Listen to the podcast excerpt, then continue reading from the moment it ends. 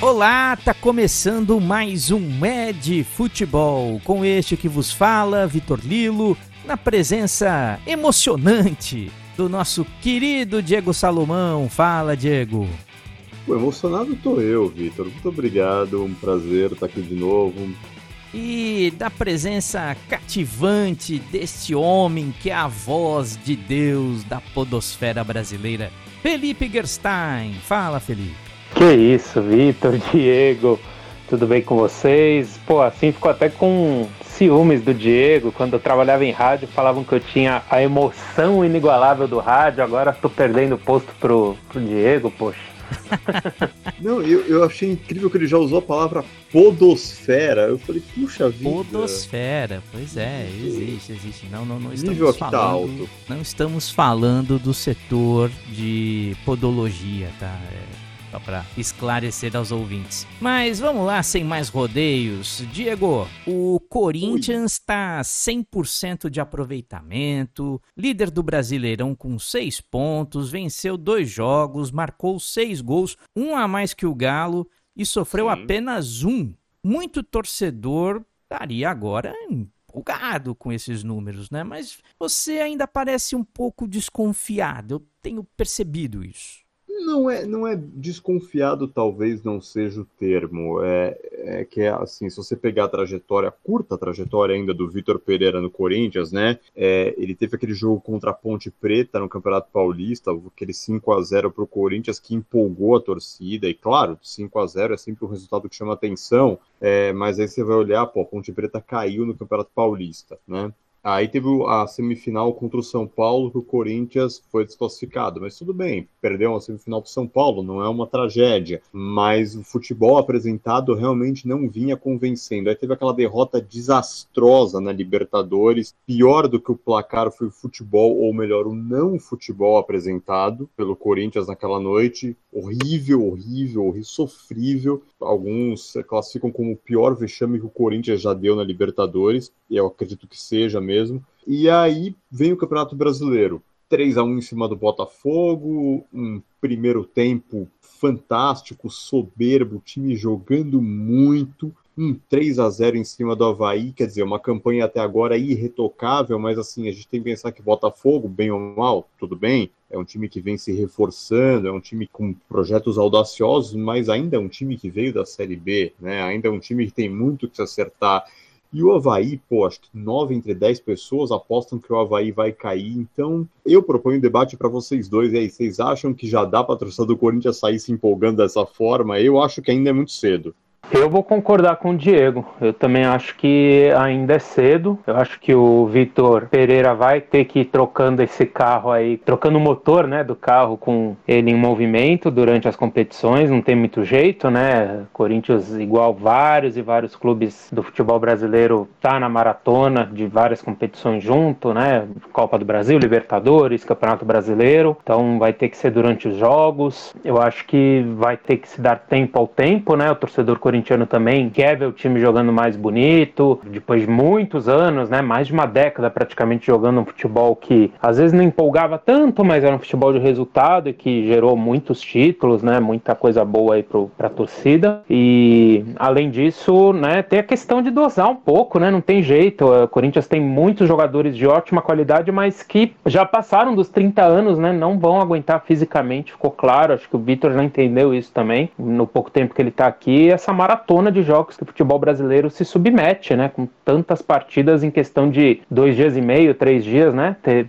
um intervalo assim tão pequeno entre os jogos, então muitas vezes não vai dar para você jogar com o Paulinho e Renato Augusto no time. Jô todo jogo, ou mesmo aquela base da defesa que tinha o Gil, tinha o Fábio Santos, o Fagner, né? Vai ter que alternar e às vezes até pelo momento técnico, né, dos jogadores É, você tem o Maicon, que você trouxe, né? Conseguiu trazer até o final do ano por empréstimo no meio de campo. Voltou bem, né? Que voltou bem. Você tem o Adson, o Gustavo Mosquito, é, Mantuan, o próprio William, que é um cara que já consegue se recuperar mais rápido fisicamente, mas claro, como todos os outros também, sente um pouquinho a questão da idade. Então, não tem jeito. Vai ter que dosar um pouco, né? Ao longo do tempo, ver o que, que vai ficando mais acessível, né? Vai ter os dois jogos aí com Boca Juniors na Libertadores, que eu acho que é uma coisa que a torcida vai querer muito, né? Já se recuperou, como o Diego falou, do primeiro jogo, é, depois que venceu o Cali em casa, né? Pela Libertadores, e esses dois primeiros. Mas vale é, dizer que não jogou bem nesse jogo. Sim, sim, não jogou bem. Fez o resultado, né? Às vezes na Libertadores também é assim, né? Não dá para jogar bem sempre, mas tem que fazer o resultado, ganhar principalmente na primeira fase para você ir passando para frente, né? Mesmo que você não vá jogar todos na, em casa, né? Na segunda fase. E agora é ver, né? Ver com o passar da competição, tanto do brasileiro quanto das Copas, o que, que vai ser mais importante pro, pro Corinthians priorizar, né? Estreando na Copa do Brasil, dando continuidade na Libertadores, no brasileiro, enfim. É, uma dica disso aí eh, já está sendo a escalação, a provável escalação do Corinthians contra a portuguesa do Rio de Janeiro pela Copa do Brasil, né? No próximo dia 20, popular, quarta-feira. né, às nove e meia no Estádio do Café. Um time praticamente de jovens, né? É uma aposta arriscada, mas já dá o tom aí do que vai ser essa temporada. Em determinados torneios, bota a garotada, e nos campeonatos principais, né, Brasileirão e, e Libertadores, bota os principais, né? Vai ser interessante ver essas experiências. Né? Desculpa, a sua torcida do Corinthians, ela, eu tô vendo que alguma, algumas pessoas já estão bem animadinhas, porque assim, se vocês lembrarem, a famosa era Tite começou com aquela derrota desastrosa pro Tolima na Libertadores, né? Depois daquilo foi só subida até o Mundial. A torcida do Corinthians já tá falando, pô, quem sabe a história não se repita com o Vitor Pereira. Vamos com calma. Mas uma coisa que tem que fazer esse elogio ao Vitor Pereira, eu acho que ele está conduzindo muito bem as crises que estão acontecendo no Corinthians. Ele está conduzindo muito bem a situação com o Cássio, né? Estava sem confiança, ficou ainda pior depois do que aqueles torcedores fizeram. É, parece que a relação com o Jô está conseguindo voltar, está é, tá conseguindo extrair do Jô também uma, uma gana, uma vontade que parece que o Jô andava meio sem. Então, isso eu tô, tô gostando. Acho que ele está começando a se acertar, o, o Vitor Pereira. É o que a gente mais ouve dos boleiros, né? Aquela necessidade que eles têm de sentir confiança no treinador. Se o treinador passa uma mensagem clara, que eles compreendem, mostra que ele sabe o que ele está fazendo e o que ele pensa faz sentido, os jogadores compram a ideia e vão se animando, né? Você falou do Cássio, né? Nesse último jogo aí do Corinthians, o Cássio parece que acertou 20 passes, inclusive um dos gols teria se originado num passe que ele deu para o Lucas Piton. Então, se nota que a confiança cresce ali dentro do elenco e claro, né? As vitórias são fundamentais para isso. Só ter boa lábia não adianta, né? É, o Roger Guedes foi só elogios, né, pro Vitor Pereira depois do jogo contra o Havaí, né? Da questão de saber onde é que ele gosta de jogar, saber que ele vai render mais pelas pontas do que jogando de centroavante ou jogando enfiado na área, enfim, né, de costas para os zagueiros, que é ali que ele vai render, né? Então, isso dá uma demonstração clara do que o Diego tá dizendo dele começar a ganhar o grupo, alguns jogadores importantes, de que esse é o caminho, né? Ele vai ter que ir ganhando esses caras, é a partir desses caras que ele vai vai colocar o estilo de jogo dele, é o grupo que ele tem para trabalhar, né? Não sei se no meio do ano o Corinthians, na próxima janela, vai conseguir fazer novas transferências, outros negócios, mas agora o que tem para trabalhar são esses caras que estão aí, que são ótimos jogadores, mas é, é, é dosar o ritmo e fazer cada um jogar na posição que sabe jogar, né? Muito bem. Quer, vamos continuar aí com você. O São Paulo tinha todo o potencial para entregar mais, né? Só que tá difícil. O que acontece com o tricolor, hein? É, a exemplo do que o Diego trouxe do Corinthians, eu também tenho alguns dados para passar aqui para vocês, também para ter a opinião de vocês. Vamos lá. São Paulo tá um time bem bipolar, né? Porque Vou falar só de 2022, tá? Não vou voltar na temporada de 2021. Como mandante, 80% de aproveitamento, perdeu só um jogo, aquele pro Palmeiras, ainda na primeira fase do Campeonato Paulista, 1 a 0.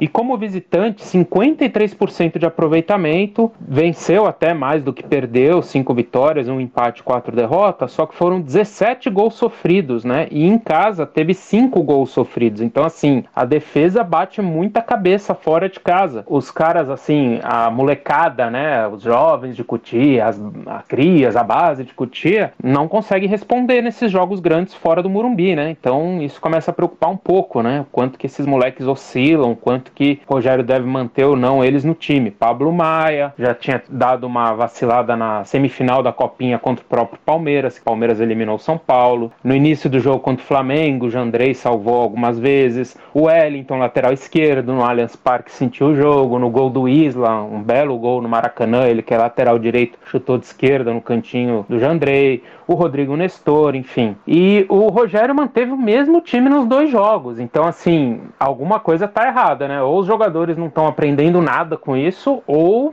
o Rogério não tá conseguindo ter nenhum tipo de ensinamento novo para esses caras, né? Será que não é o caso de pelo menos trocar, não digo o time todo, mas pelo menos um, dois titulares, colocar um Luciano no lugar do Éder, colocar o, o Arboleda, por mais que fora de campo ele tenha seus problemas, mas como titular na zaga, você vai abrir mão dele e do Miranda, dos dois. Tudo bem, o Miranda ainda tá pro final de carreira, você até entende, mas os dois no banco, Luciano no banco, Rigoni, Marquinhos, que salvou o Rogério outro dia, fez um gol importante, acho que contra o Santo André no Morumbi, ano passado contra o Racing pela Libertadores, já tinha salvo o Crespo. Então, assim, eu queria entender até de vocês, porque no Campeonato Paulista parece que o rodízio deu certo, ok. São Paulo vice-campeão, futebol que não apareceu na grande grande final contra o Palmeiras, mas no restante deu para levar. Agora, Sul-Americana tá com um time considerado alternativo com vários caras que poderiam ser titulares, mas está respondendo mais ou menos, como o Diego falou em relação a alguns jogos do Corinthians, também não convenceu São Paulo. E no Campeonato Brasileiro venceu contra o Atlético em casa, mas contra o Flamengo foi igual contra o Palmeiras, né? Praticamente sem atitude, sem jogar bem. Então começa a preocupar, porque o Rogério cria um time muito forte no Morumbi, mas sai de casa, parece que não consegue jogar, né? Aí fica aquela coisa, será que precisa mudar o time? Tem time titular, time reserva, tem que ter times diferentes? Pô, não tem um time? Então, queria entender de vocês o que, que vocês acham também. Ô Diego, só antes de Oi. você fazer o seu comentário, aí você pode até repercutir o que eu vou dizer, porque eu tenho a impressão, isso tá me chamando muita atenção no São Paulo, é que nem todos os jogadores parecem estar na mesma sintonia. Então você vê o Cagliari, uh, mesmo que ele nem todo jogo consiga dar todo o potencial dele, até por questões físicas e tal, etárias, né?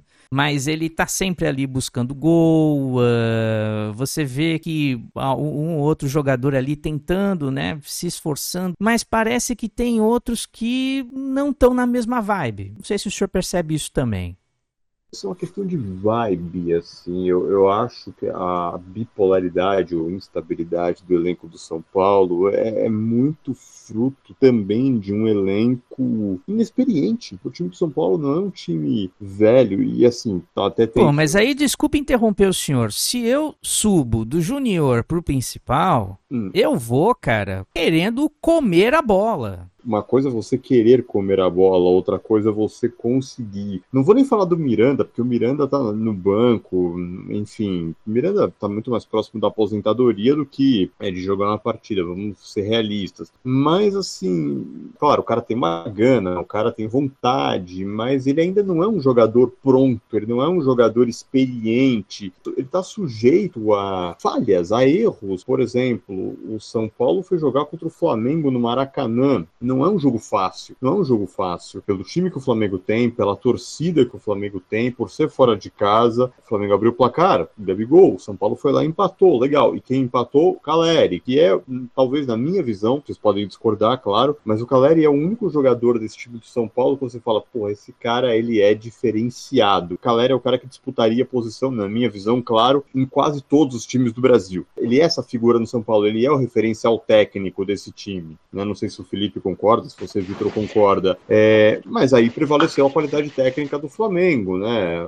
A hora que o São Paulo começou o segundo tempo, o São Paulo pressionando, abafando a hora que o Flamengo conseguiu furar o abafo do São Paulo, o Flamengo foi lá e matou o jogo. É assim, eu acho que é um, é um preço que o São Paulo tá pagando por, tá, por não ter um elenco magia que se diz no futebol, um elenco cascudo. O São Paulo não tem ainda esse elenco que o Palmeiras tem, que o Atlético Mineiro tem, que o Corinthians está tentando formar, que o Flamengo está tendo que reformular, mas ainda tem. O São Paulo ainda não tem isso. E também não é uma geração, você vê jogadores jovens, alguns muito talentosos, por exemplo, gosto daquele menino do meio-campo lá, o Rodrigo Nestor, gosto dele, é bom jogador, mas não é uma geração de craques ainda, como você via, por exemplo, naquele Santos de 2010, que tinha o Neymar, que tinha o Ganso, que tinha o, o Robinho, e enfim, geração que você fala, pô, é um elenco que enche os olhos. Não, o São Paulo ainda está formando um time. Claro, é assim que eu vejo concordo com o Diego em partes, porque trouxe caras para serem esses diferenciais que ele falou, né? Que faltaria em termos de liderança de caras mais cascudos no elenco. Rafinha, Patrick, Nicão, que não estão jogando, seja por problemas físicos, falta de sequência, enfim, falta de confiança, talvez. O Rafinha o é o único que está jogando. Sim, Rafinha. O Nicão é vive no banco, o Miranda, que eu citei, vive no banco, o Patrick. Patrick é um bom jogador, não consta que ele seja assim nossa, o Patrick chega para vestir a camisa 10, o tricolor e ser o referencial. Não. Não é, ele é um bom jogador, ninguém tá dizendo que ele não seja, mas assim, desses medalhões que a gente que você citou, o único que chega e tá jogando, inclusive é o capitão do time, é o Rafinha. Sim. Eu acho até que tá jogando bem. O próprio Nicão, que veio com a camisa 10, pô, seis anos de Atlético Paranaense, fez gols decisivos lá, é um grande jogador tal, mas, né, eu acho que talvez foi vendido com uma impressão de que seria um cara maior do que ele tá sendo, né? Eu acho que vai demorar mais um tempo, né? Não sei se dá para comparar ele com o Hugo, que jogou no Corinthians, no Grêmio, no São Paulo, com o próprio Sim, Danilo, que fez história no Corinthians e no São Paulo, mas é um cara que talvez vai demorar um pouco mais para se encaixar. É isso, sabe? Esses caras aí, eu reconheço que o São Paulo não tem ainda um grupo tão bem formado quanto o Atlético, quanto o Palmeiras, quanto o Flamengo esteja num patamar abaixo, até do próprio Corinthians, Bragantino, Fluminense, mas o que fica complicado, acho que para o torcedor que está nos ouvindo, gosta de futebol, enfim, não sei se tem a mesma visão que a gente tem, que eu tenho, é que não dá para não competir, né? Não dá para você ir com apatia, com atitude assim de quem, ah, beleza, vamos jogar contra o Flamengo, tal, vamos sentir o jogo, então não sei, mexe na escalação, muda um cara ou outro. Pô, você vai jogar contra o Flamengo, com todo respeito, o Éder é um grande jogador, tal, mas você não vai puxar contra-ataque com o Éder e o Caleri, sabe? Você precisa de um cara que vai fechar, ah, só se ele tava muito mal fisicamente. Você não pode abrir mão de um Luan, vou ficar treinando com ele fisicamente em São Paulo e não vou levar ele ele pro Rio e vou ficar com o Pablo Maia, que ainda é o que você falou, oscila, é um cara que também ainda não é nenhum craque tal, pode vir a ser um grande jogador. Mas, o Guerra, então... desculpa, assim, eu não Sim. vi no jogo contra o Flamengo, eu não vi a apatia do time do São Paulo, o que eu vi foi superioridade do Flamengo mesmo. Sim, sim, superioridade, é o que eu falei, superioridade técnica acho que é mais do que aceitável, mas segundo tempo ainda foi um, um, jogo equilibrado, mas depois o Flamengo fez o segundo o terceiro gol, aí prevaleceu a superioridade do Flamengo. Aí eu acho que não teve mais como ali. Poderia ter sido quatro, cinco, seis, né? O Jandrei ajudou bastante São Paulo não sair com um resultado ainda pior. Muito bem, gente. Eu só fico olhando aqui a tabela de próximos jogos do São Paulo. Vai pegar o Juventude na quarta-feira pela Copa do Brasil, lá no Alfredo Jacome, em Caxias do Sul. É um jogo estando lá é sempre complicado. E depois o Bragantino, que está, sem exageros, voando também nesse campeonato brasileiro. O time está muito bem azeitadinho. Vai ser difícil o Rogério Ceni manter a moral dos rapazes aí para esses jogos. Né? Vamos mudar de assunto, vamos falar agora de Champions. Tan, tan, tan, tan. Muito bem, aqui o apresentador ele faz a sonoplastia também com a própria voz. É, semana que vem teremos semifinal, né? Manchester City contra o Real Madrid e o surpreendente Villarreal enfrentando o Liverpool. Eu já vou lançar logo uma pergunta para vocês. Tem espaço para surpresa? Há alguns programas atrás, eu e o Felipe Guerra postamos, vocês devem se lembrar, uma, um pack de Heineken né? Isso, muito bem e lembrado. Eu, não precisava falar o nome do patrocinador, é. mas ah, não, deixa, mas deixa, quem deixa. Sabe, quem, sabe, quem sabe, quem sabe, quem sabe. É. Eu apostei que o Real Madrid seria campeão da Champions e ele apostou no Manchester City. Quis o destino que os dois se enfrentassem agora na semifinal. Vamos ver. Eu mantenho. Para mim, a final vai ser Real Madrid e Liverpool. E o senhor Guerra, o que, que o senhor está percebendo aí desses duelos, favoritos, azarões? Bem que o único azarão agora é o Villarreal, né, na verdade, porque todos os outros são times de peso. Né? É o que eu ia falar, né? Villarreal realmente, né, depois de eliminar o Bayern de Munique, Aliás, vergonhoso, né? Torcedores do Bayern ameaçarem de morte o técnico né, do, do time alemão depois da, da desclassificação na, na Champions League, mas enfim, a gente não vai falar disso Parece agora. Até Brasil. Pois é, é mais uma para aquela série se você acha que depois da pandemia voltaríamos melhores, né? pode abandonar suas ilusões. Até os torcedores alemães, né? Sempre dão um show de civilidade agora também, recorrendo a essas táticas é. aí. São dois times da Espanha e dois da Inglaterra, né? Eu acho que vai ser um jogaço, Real Madrid, dois grandes jogos, né? Real Madrid e Manchester City. Imprevisível, claro. Eu acho que o Real Madrid vai contar muito, como contou nas fases anteriores, contra o PSG, contra o Chelsea, a questão de ser muito cascudo, ter um um time aí com uma base há muitos anos já junta, que entende, sabe como ganhar, como jogar a Champions League, isso pode ser determinante, né, para ganhar e para passar do City. Claro, ainda vou manter o, o, palpite do City até pela aposta com o Diego, mas não me surpreenderia se o, se o Real Madrid passar de maneira alguma. Em Vídeo Real e Liverpool, eu acho que o Vídeo Real chegou no limite dele, assim. Eu, aí eu já não acredito mesmo em, em, surpresa. Pode ser também um grande jogo, pode ser que o Vídeo Real né, tem assim grandes chances de passar a final, mas aí eu acho que dá Liverpool, eu manteria City e Liverpool, né? Que aliás, é, City e Liverpool que brigam pelo campeonato inglês, né? O Liverpool que na Copa da Liga Inglesa passou pelo City, né? E os dois que já empataram recentemente também 2 a 2 no campeonato inglês. Então assim, nossa, seria tudo para coroar assim uma baita temporada, serem os dois os finalistas. Mas claro que se for Real Madrid com o Liverpool, por exemplo, também não vai ser nenhum jogo ruim, né? As duas equipes na final em Paris no final de maio. Fazendo um comentário presepeiro, né? Parece que o Guardiola não é copeiro, né? É, ele costuma ser um cara muito bom de ligas, né? A gente estava até discutindo isso antes do programa, principalmente o Vitor e eu, né? Eu acho que o Guardiola é um cara na Premier League, né? No campeonato inglês, entende direitinho como jogar, mas na Champions, em outros campeonatos mata-mata, tem mais dificuldades, né? De conseguir chegar. Nas semifinais da Champions, ele tá, se eu não me engano, já há nove anos, direto com todos os clubes que ele disputa, né? A Champions League, mas chegar na final e ser campeão tá mais difícil para o Pep, né? O City que pode confirmar aí nas próximas horas e dias uma contratação bombástica, né? Que é a do Haaland, né? 3, 3 milhões? milhões de reais o salário semanal dele, né? Para um garoto de 21 anos, acho que tá bom, né? Pô, é, é, é, é, um valor tão bizarro que a gente falou junto, né? 3 milhões de euros por, por mês. Eu jogar bola, só queria saber isso. Pois é, é um salário bem respeitável, assim, né? E do outro lado, aquilo que a gente também já percebe há bastante tempo, né? Do confronto que é o Real Madrid até o final dessa temporada, podendo anunciar o Mbappé aí como sua principal contratação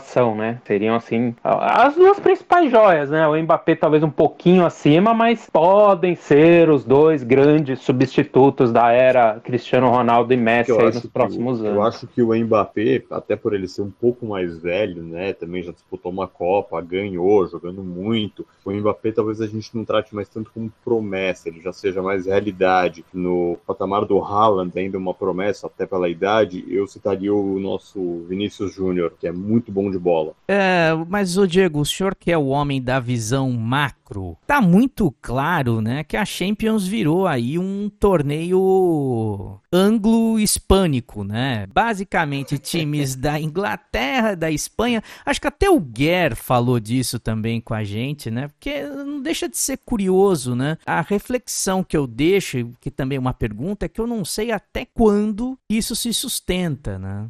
Hoje a liga inglesa é a liga mais forte do mundo, né? Ponto. Acho que isso é um consenso. Na Espanha sempre vai ter o, o Real Madrid e o Barcelona. É claro que se a gente for citar, por exemplo, ah, nos anos 80 o campeonato italiano era o campeonato mais forte do mundo, né? Até um time mais fraco tinha o Maradona e hoje o campeonato italiano é um campeonato muito fraco tecnicamente. Essas coisas são cíclicas. Mas eu não sei, cara. Assim, por exemplo, o Real Madrid era dado como morto contra o Paris Saint-Germain. Foi lá e reverteu o resultado. Era dado como morto contra o, o Chelsea. Foi lá e reverteu o resultado. Real Madrid, acho que o Guardiola nunca vai treinar o Real Madrid porque o Real Madrid gosta da Champions e o Guardiola aparentemente não é tão tão fã. Mas, então, mas o, mas o Real Madrid é o famoso come quieto, né? Ele, não, é ele faz você achar que não vai e tal, não, mas no final chega. Mas, o Guer, você também percebe esse domínio aí dos times ingleses e espanhóis? Como é que você enxerga isso?